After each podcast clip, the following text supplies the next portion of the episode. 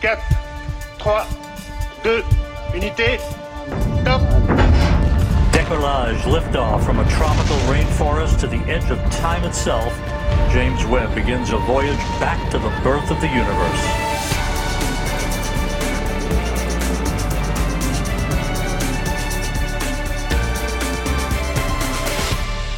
Willkommen bei Rätsel der Wissenschaft, dem neuen Standard-Podcast über die großen Fragen der Menschheit. Ich bin David Rennert. Und ich bin Tanja Traxler. Ab jetzt tauchen wir jeden Mittwoch ein in die ganz großen und ganz kleinen Mysterien unseres Universums. Und um keines davon zu verpassen, abonniert ihr uns am besten gleich bei Apple Podcasts, Spotify oder wo auch immer ihr uns am liebsten hört. Heute beschäftigt uns, ob wir allein im Universum sind. Wie könnten wir außerirdisches Leben finden?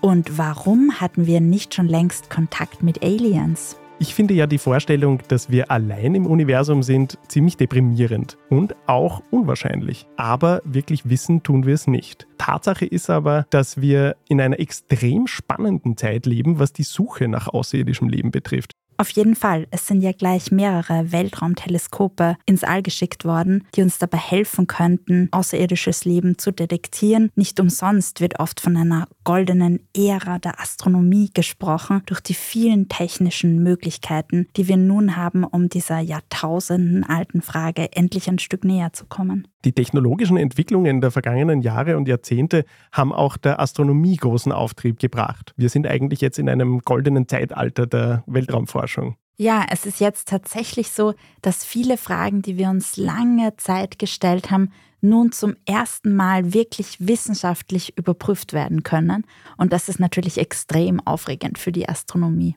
Und eins der sehr faszinierenden Forschungsfelder der Astronomie, das auch bei der Suche nach Aliens besonders wichtig ist, ist die Exoplanetenforschung. Noch vor wenigen Jahrzehnten wussten wir gar nicht sicher, ob es überhaupt andere Planeten außerhalb unseres Sonnensystems da draußen gibt. Und heute wissen wir, es gibt mehr Planeten als Sterne. Ja, und jeden Tag kommen neue Kandidaten für Exoplaneten dazu und viele davon werden dann auch als bestätigt gelistet. Also das wird von der Weltraumorganisation NASA beispielsweise überprüft, welche Kandidaten tatsächliche Exoplaneten sind. Unter den Bestätigten, das sind schon über 5000 mittlerweile, gibt es ja auch einige, die theoretisch zumindest lebensfreundliche Bedingungen aufweisen könnten. Ja, man definiert da die sogenannte habitable Zone. Da geht es vor allem um die Entfernung zum Heimatstern dieses Exoplaneten und noch ein paar andere Faktoren. Und auch als potenziell habitable Exoplaneten kennen wir inzwischen eine große Menge an möglichen Welten, die bewohnt sein könnten. Wenn wir jetzt aber herausfinden wollen, ob das tatsächlich so ist, dann haben wir natürlich große Einschränkungen. Wir können nicht so leicht zu einem anderen Exoplaneten hinfliegen und nachschauen. Das ist aus technischer Sicht nicht möglich heute, aber es gibt andere Möglichkeiten, um nach Leben zu suchen. Genau genommen wird aber bei der Suche nach außerirdischem Leben zwischen zwei verschiedenen Bereichen unterschieden. Ja, genau. Einerseits sucht man nach biologischen Indizien, das nennt man die sogenannten Biosignaturen, also zum Beispiel verdächtige Moleküle in der Atmosphäre eines Exoplaneten. Und der andere Bereich sind die Technosignaturen, wo es um technische Spuren geht. In beiden Bereichen wird seriöse Wissenschaft betrieben. Sehr viele Leute befassen sich mit der Frage, ob man so etwas aufspüren kann. Wir wissen aber heute, dass es sehr viel wahrscheinlicher wäre, im Bereich der Biosignaturen erfolgreich zu sein. Genau, auch das James Webb Weltraumteleskop fahndet gezielt nach solchen biologischen Abdrücken in der Atmosphäre oder der Umgebung von Exoplaneten. Es geht darum, das Licht zu analysieren, was beispielsweise von hinter den Planeten zu uns kommt oder zu unseren Teleskopen. Und aus diesem Licht lässt sich ablesen, welche Art von Molekülen zum Beispiel in der Atmosphäre von solchen Exoplaneten zu finden sind. Ein bisschen genauer sprechen wir dann da noch später drüber. Aber klar ist auf jeden Fall, Biosignaturen können von ganz einfachen Lebewesen natürlich sein. Ja? Also Mikroben am Mars, die irgendwo im Marsboden hausen, könnten theoretisch solche Signaturen hinterlassen. Und wenn wir die finden würden, wäre das die Entdeckung außerirdischen Lebens und damit ziemlich spektakulär, auch wenn es nur ein Bakterium ist.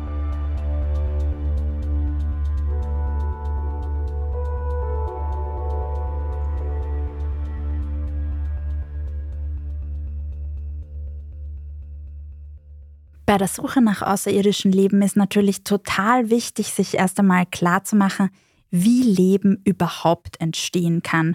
Und diese Frage können wir nicht einmal für unsere eigene Erde behandeln. Die Erde ist der einzige Planet, von dem wir mit Sicherheit wissen, dass hier Leben entstanden ist. Aber wie es entstanden ist, bleibt nach wie vor rätselhaft. Diese Frage war auch Thema einer langen Konferenz in Stockholm, bei der ich vor kurzem teilgenommen habe. Und da hat die Astrochemikerin Paola Castelli vom Max-Planck-Institut für extraterrestrische Physik einige interessante Gedanken geäußert, in die wir jetzt kurz reinhören. We know that molecules and actually building blocks of prebiotic molecules are everywhere. So chemistry is, I think, the same everywhere. The conditions are different. We see actually all the building blocks even more than living beings need. And in fact, what I think could be great at some point to prove is that all these original blocks are actually present at the very beginning. Das ist also ein wichtiger Punkt, den Casselli da anspricht. Die Grundbausteine für die Entstehung im Leben sind im Universum viel weiter verbreitet, als man meinen würde. Vor diesem Hintergrund erscheint es eigentlich sehr naheliegend, dass auch anderswo Leben entstanden sein muss. Hören wir weiter, was sie dazu zu sagen hat. And depending on uh, the environment where these building blocks land, then there will be a chemistry that will actually lead to polymerization and to complexation and uh, finally to living beings. So probably life is going to be easy to form because life on Earth formed soon after the formation of the planet. So I expect life to be widespread. And of course, the conditions to complexity will be different depending which type of conditions are in a planet. Die Entstehung von Leben ist also nicht nur einfacher, als man meinen würde, sondern diese Lebensbausteine können auch in Regionen im Weltall nachgewiesen werden, in denen sich heute Planeten bilden. Das ist extrem spannend, denn Caselli vermutet, dass ausgehend von dem, was wir von der Erde wissen, die Entstehung von Leben sehr rasch von sich gehen könnte. Auf der Erde hat es eigentlich auch nicht allzu lange gedauert. In kosmischen Maßstäben zumindest. Eine Milliarde Jahre in etwa nach der Entstehung des Planeten, wissen wir heute, sind auch schon die ersten Lebewesen aufgetaucht. Wir kennen also nur das Leben auf der Erde und wenn wir fernab unseres Planeten Hinweise darauf entdecken wollen, dann müssen wir uns eigentlich von dem anleiten, was wir hier bei uns kennen. Wie können wir jetzt Leben finden, das wir auch als Leben erkennen können? Ja, wir gehen bei der Suche nach außerirdischem Leben eigentlich immer davon aus, was wir von dem eigenen Leben, also von dem Leben hier auf der Erde wissen. Im Prinzip können wir also nur finden, was wir kennen oder jedenfalls etwas sehr Ähnliches. Also wenn wir auf Erfolg hoffen wollen, dann ist einmal zunächst die Frage, wo wir überhaupt suchen. Am einfachsten nachweisen könnten wir außerirdisches Leben in mehr oder weniger unserer direkten Umgebung, also im Sonnensystem. Und tatsächlich gibt es da ein paar vielversprechende Orte, wo es Leben geben könnte. Wir wissen zum Beispiel, unser Nachbarplanet Mars war nicht immer so eine kalte und unwirtliche Wüstenwelt, wie wir sie heute kennen, sondern vor ungefähr dreieinhalb Milliarden Jahren war der Mars gar nicht so unähnlich wie die Erde. Da hatte er eine dichte Atmosphäre, er hatte flüssiges Wasser und höhere Temperaturen und das sind schon einmal entscheidende Grundvoraussetzungen für Leben, wie wir es kennen. Ja, speziell Wasser. Auch auf der Erde hat die Anwesenheit von Wasser natürlich eine extrem wichtige Rolle bei der Entwicklung von Leben gespielt. Und auch wenn jetzt am Mars keine wilden Wasserfalle toben, leider, könnten wir mit einem Mars Rover, und das sind ja einige vor Ort unterwegs, Spuren jedenfalls von vergangenen Gewässern oder eingefrorenen Gewässern etc. finden. Daher ist der Mars schon innerhalb unseres Sonnensystems und innerhalb dessen, was relativ einfach für uns mit Raumschiffen erreichbar ist, einer der vielversprechendsten Kandidaten für außerirdisches Leben. Er wird schon lange erforscht, ist aber nicht der einzige Ort, auf den Astronominnen und Astronomen mit großem Interesse schauen bei der Suche nach Leben. Da gibt es auch noch ein paar andere Objekte im Sonnensystem. Allen voran sind das mehrere Eismonde um die Planeten Jupiter und Saturn. Wie in der Zwischenzeit nämlich bekannt wurde, ist zum Beispiel Europa, das ist der viertgrößte Mond des Jupiters, zwar völlig zugefroren, der hat eine dicke Eisschicht rund um den ganzen Mond, aber unter diesem Eispanzer dürfte er einen riesigen Ozean aus flüssigem Wasser haben. Und es wäre theoretisch denkbar, dass es auch Prozesse dort gibt, unterirdische Quellen, die das Wasser erwärmen könnten und eine Nische für Leben bilden könnten. Auf der Erde kennen wir Ökosysteme, die eigentlich sehr ähnlich aussehen und da ist mikrobielles Leben äußerst häufig. Ob die Monde des Jupiters tatsächlich bewohnt sind, werden wir hoffentlich bald herausfinden. Es startet ja demnächst die JUICE-Mission, dessen Ziel es unter anderem ist, diese Frage zu erforschen. Genau, JUICE steht für Jupiter Icy Moons Explorer. Das ist eine europäische Sonde, die unter anderem eben den Jupitermond Europa besuchen soll. Sie wird dort zwar nicht landen, aber sie wird Messungen machen in der Umgebung und auskundschaften, wo spätere Missionen möglicherweise landen könnten und wirklich direkt nachschauen.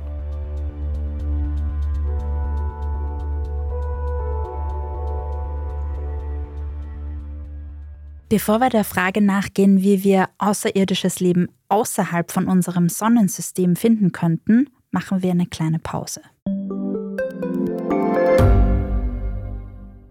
Ich bin Doris Prisching. Und ich bin Michael Steingruber. Und gemeinsam sind wir Serienreif. Das ist der Standard-Podcast über die spannende Welt der Serien. Genau, bei uns erfahren Sie faszinierende Details über House of the Dragon und die Ringe der Macht. Und restlos alles über satanische Spiele in Stranger Things. Wir widmen uns Seriengrößen von Obi-Wan Kenobi bis zu RuPaul. Und zerlegen die neueste Marvel-Serie. Wenn nötig. Serienreif, euer Streaming-Podcast jeden zweiten Donnerstag eine neue Folge.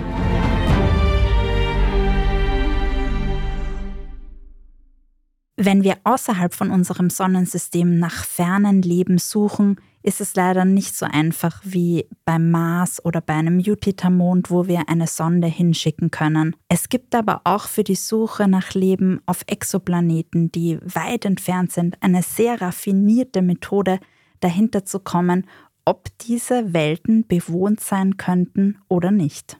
Genau, da geht es um die Suche nach Biosignaturen. Das sind bestimmte Moleküle in der Umgebung eines Exoplaneten, die unseres Wissens nach durch organisches Leben entstehen und nicht allein durch andere Prozesse, durch geologische Prozesse zum Beispiel entstanden sein könnten. Und solche Biosignaturen kann man zum Beispiel finden, indem man das Licht analysiert, das die Planeten von ihrem Stern reflektieren oder wenn sie aus unserer Sicht vor ihm vorbeiziehen und ihre Atmosphäre durchschienen wird. So kann man eben nach chemischen Fingerabdrücken suchen, die interessant ausschauen. Da gibt es mehrere Beispiele für interessante Biosignaturen, die es bei uns auf der Erde zuhauf gibt. Zum Beispiel Beispiel Sauerstoff oder Methan. Beide Gase werden auf der Erde vor allem von Lebewesen erzeugt und sind in unserer Atmosphäre auch aus großer Entfernung nachweisbar.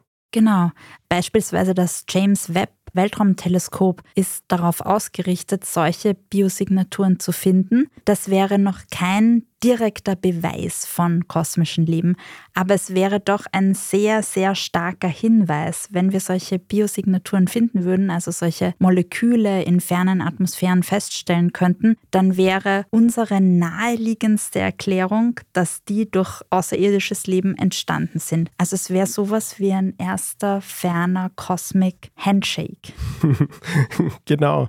Eine einzelne Biosignatur ist eben leider noch kein Beweis, aber möglicherweise in Kombination mit anderen Eigenschaften des Planeten oder mit anderen Spuren, die man findet, könnte man durchaus einmal auf jeden Fall einen interessanten Zielkandidaten entdecken. Das könnte sogar schon in den nächsten paar Jahren passieren und wäre eigentlich eines der wahrscheinlichsten Szenarien, wie wir überhaupt außerirdisches Leben finden könnten. Also dass wir sehr starke Hinweise haben, aber keine Gewissheit, ob wir wirklich alleine sind. Wie gut die Chancen dafür stehen, habe ich auch Christiane Helling gefragt. Sie ist Exoplanetenforscherin und Direktorin des Instituts für Weltraumforschung der Österreichischen Akademie der Wissenschaften in Graz. Wir wissen immer noch nicht, wie wir Leben definieren. Aber wir wissen einige Bedingungen oder wir können einige Bedingungen nennen, von denen wir wissen, dass sie Leben ermöglichen. Zum Ersten brauchen wir einen Planet mit einer stabilen Gesteinsoberfläche. Dieser Planet muss Plattentektonik, also muss geologisch aktiv sein. Dazu muss der Planet eine Atmosphäre haben. Er sollte flüssiges Wasser beherbergen und es muss ein Magnetfeld geben, was die Atmosphäre schützt, was das Leben darunter schützt vor hochenergetischen Teilchen, die dann im Magnetfeld abgelenkt würden. Wir sind im Wesentlichen auf der Suche nach einer kosmischen Nische, in der Leben existieren kann. Ja, die Suche nach Biosignaturen im All ist also voll im Gang und wenn es welche gibt, stehen die Chancen tatsächlich ziemlich gut, dass wir sie auch eines Tages finden werden.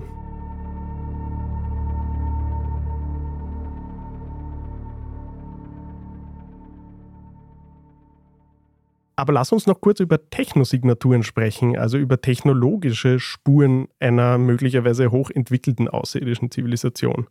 Dieser Bereich nennt sich SETI, ja, genau, das steht für Search for Extraterrestrial Intelligence und dazu wird schon seit den 1960er Jahren geforscht. Die Grundidee dabei ist, wenn es auch noch andere technisch entwickelte Zivilisationen gibt, dann ist davon auszugehen, dass die vielleicht im Laufe der Jahrtausende ähnliche Technologien entwickelt haben wie wir, also mit elektromagnetischen Wellen irgendwelche Informationen senden zum Beispiel. Und solche Signale müssten wir eigentlich auch irgendwo finden können, zum Beispiel Radiosignale. Das klingt aber ein bisschen wie die Suche einer Nadel im kosmischen Heuhaufen. Ist es auch. Man muss auch ehrlicherweise sagen, dass SETI außerhalb der Wissenschaft in der Popkultur ein viel größeres Phänomen ist und viel bekannter ist als in der Wissenschaft selbst. Da ist es ein eher kleinerer Bereich, aber gerade auch in den letzten Jahren hat SETI immer mehr an Aufmerksamkeit gewonnen und wird auch in der Wissenschaft immer ernster genommen. Die Schwierigkeit bei SETI-Projekten ist eigentlich die gleiche wie bei der Suche nach Biosignaturen. Wir können auch technische Signale und Spuren von außerirdischen Technologien nur dann erkennen eigentlich, wenn sie uns bekannt vorkommen, wenn sie ähnlich dem sind, was wir selber entwickelt haben. Möglicherweise haben wir aber technologische Spuren direkt vor unserer Nase, ohne sie als solche zu erkennen. Ja, das ist durchaus möglich und eine keine sehr besonders ermunternde Aussicht. Vielleicht sollten wir uns dann doch lieber auf die Suche nach Biosignaturen konzentrieren. Moleküle erscheinen doch als die universelleren Bausteine als unsere Art der Technologien. Aber ist die Suche nach Technosignaturen deshalb wirklich vergebene Mühe? Hören wir noch mal kurz rein, was die Exoplanetenforscherin Christiane Helling dazu sagt. Wenn man sich jetzt überlegt, wie viele Sterne und wie viele Planeten wir allein in unserer Galaxie haben, kann man nicht ausschließen, dass es erfolgreich ist. Und deshalb ist es unbedingt wichtig, dass solche Forschungen vorangetrieben werden. Das SETI-Experiment ist ausgesprochen faszinierend, basierend auf der Wissenschaft, die dabei durchdacht werden muss. Es ist auch faszinierend auf der humanistischen Seite. Es führt uns die Notwendigkeit vor Augen, über uns selber nachzudenken, nämlich wie würden wir empfangen werden, wie würden wir andere empfangen, würden wir uns selbst besuchen, was können wir machen oder was sollten wir tun, wie sollten wir uns entwickeln, dass uns andere, andere Lebewesen, die vielleicht fortschrittlicher sind als wir, besuchen möchten. Es gibt also eine ganze Menge, die wir bei der Suche nach Außerirdischen lernen können, über uns selbst eigentlich. Wenn wir weiterhin so verantwortungslos mit unserem Planeten umgehen, haben andere Zivilisationen vielleicht nämlich gar keine besonders große Lust, mit uns in Kontakt zu treten.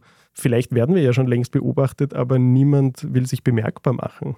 Ja, das ist durchaus möglich. Dazu fällt mir ein lustiges Gedankenexperiment ein, das ein Team um die österreichische Astrophysikerin Lisa Kaltenecker vor wenigen Jahren angestellt hat. Und zwar haben sich diese Forschenden überlegt, von wie vielen anderen theoretisch bewohnbaren Exoplaneten aus es möglich wäre, Biosignaturen von der Erde zu beobachten.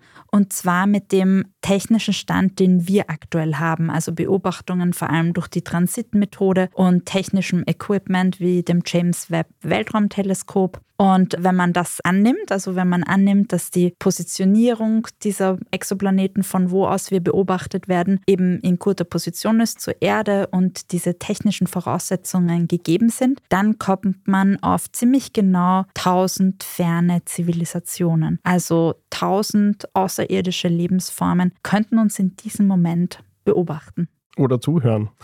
ja, wer weiß. Umso mehr stellt sich eigentlich die Frage, warum wir noch nicht kontaktiert worden sind. Wieso interessiert sich niemand für uns? Und diese Frage beschäftigt die Wissenschaft ja auch schon sehr lange. Genau. Unter anderem hat schon in den 1950er Jahren der italienische Physiker Enrico Fermi sich mit dieser Frage beschäftigt. Angesichts der enormen Größe und des Alters unseres Universums ist Fermi davon ausgegangen, dass es außerirdisches Leben geben muss. Aber wäre es dann nicht auch wahrscheinlich, dass es intelligentes Leben irgendwo gibt? Und wenn sich sowas entwickelt hat, wenn es eine andere Zivilisation gibt, hätten die nicht schon längst in Kontakt mit uns treten müssen oder zumindest bemerkbar sein müssen? Wo sind alle? Diese Frage ist als Fermi-Paradoxon in die Geschichte eingegangen. Ja, und es gibt ja auch mehrere Erklärungsversuche dazu, gab immer wieder neue Anstrengungen. Bisher ist aber noch keins davon so richtig überzeugend. Auch keine Erklärungsmöglichkeit des Fermi-Paradoxons hat sich in der Fachwelt durchgesetzt als die Lösung dieses Paradoxons. Eine mögliche Idee dafür ist, glaube ich, die große Filtertheorie, oder? Ja, genau. Ich persönlich finde die ja auch nicht total überzeugend. Aber da geht es im Prinzip darum, dass man davon ausgeht, dass es eine Hürde gibt in der Entwicklung sehr fortgeschrittener Zivilisationen und diese Hürden, also so wie kritische Schwellen, sind sehr schwer zu überspringen. Daher große Filtertheorie.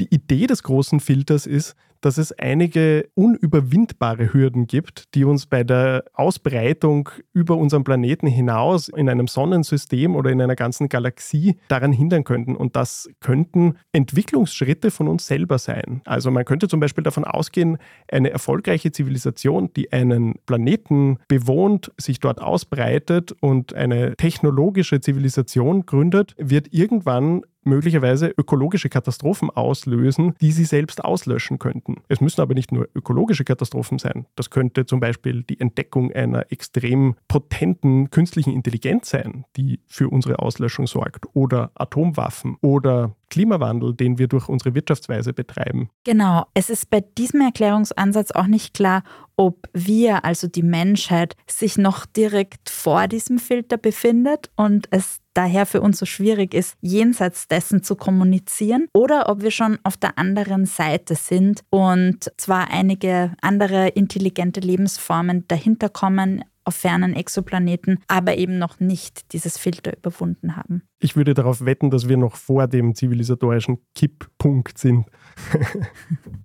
ja, aber solange sich keine dieser Erklärungsansätze durchgesetzt hat, bleibt das Fermi-Paradoxon weiter rätselhaft. Die Suche nach Leben da draußen geht aber jedenfalls weiter.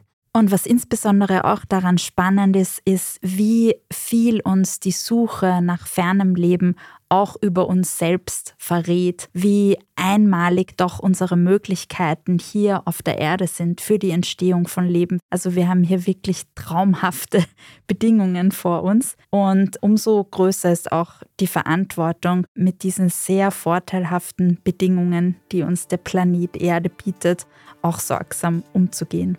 Ja, letztlich, wie man sieht, führt uns die Suche nach außerirdischem Leben auch immer wieder auf uns selbst zurück.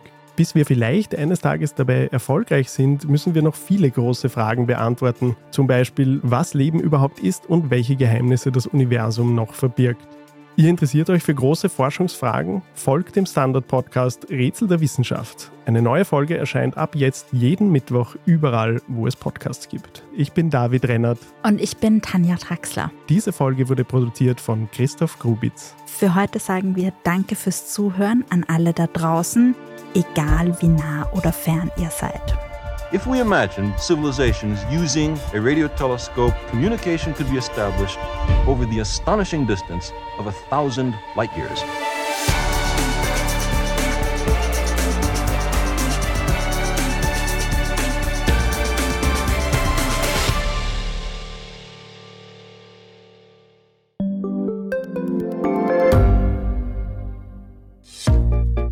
Was unternimmt Österreich eigentlich gegen den Klimawandel? Wie viel betrogen und bestochen wird im Profisport? Und wieso verdienen Frauen immer noch weniger Geld als Männer? Ich bin Margit Ehrenhöfer. Ich bin Tobias Holub. Wir stellen die brennenden Fragen unserer Zeit. Und die Standardredaktion liefert Antworten. In Thema des Tages von Montag bis Freitag um 17 Uhr, überall, wo es Podcasts gibt.